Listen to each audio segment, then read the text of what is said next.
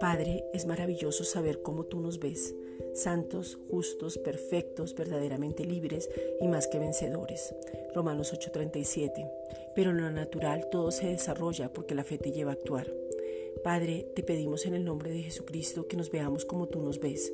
Colosenses 1:13. Hemos sido trasladados de reino, es por eso que necesitamos tener luz y volver al origen, conocer la paternidad en nuestras vidas y que tengamos clara la imagen, semejanza y la identidad que es Cristo. Romanos 8:29. La voluntad de Dios es buena, agradable y perfecta. Romanos 12, versículos 1 al 2.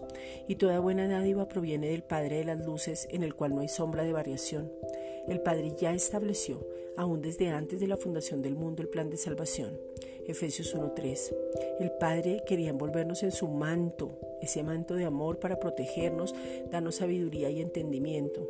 Aún así, Él nunca va a obligar a nadie, sino por el contrario nos atrae con cuerdas de amor. Oseas 11.4. Pero cada cual escoge lo que quiere.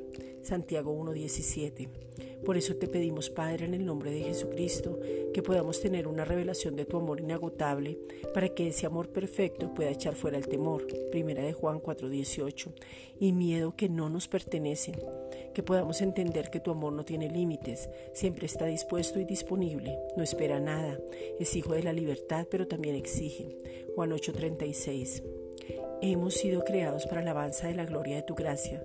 Sin embargo, muchas veces no hay revelación de poder quitarnos para que Cristo viva su vida a través nuestro y que viva cómodamente, donde el yo, las obras de la carne, los pensamientos, emociones y sentimientos no dominen porque somos un espíritu y no nos dejamos dominar por el alma ni por el cuerpo.